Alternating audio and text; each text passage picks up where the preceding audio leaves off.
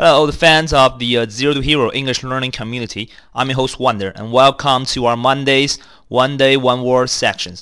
各位 Zero to Hero 英语学习社区的朋友们，大家早上好！又到了周一，我们一天一词的节目环节当中。Today I gonna teach you a very simple word。今天我将要给大家分享一个特别简单的一个词啊，这个词就是 and the word gonna be a inch，英寸啊。 这个时候可能有同学会说了，老师这个词实在是太普通了，This is so common that we all know it。实际上呢，你们的确是知道这个词，但是如果我要问你 How do we use it，你会怎么说呢？Well, maybe a hundred inches long，可能是一百英寸长这样。And what else? Is there an another way to use it? Maybe you will get confused。其实呢，如果你仔细查字典的话，你会发现这个词还有一个。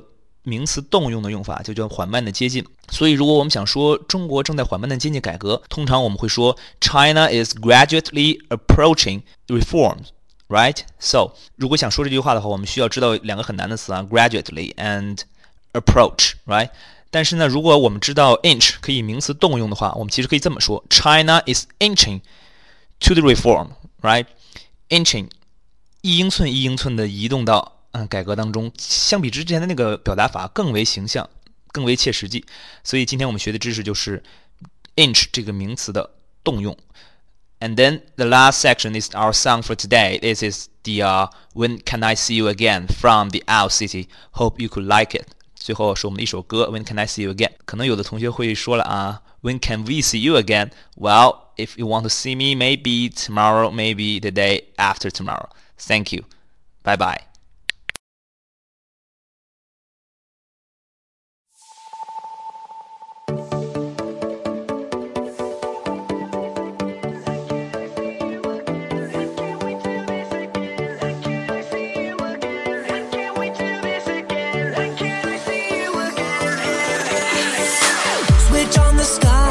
stars glow.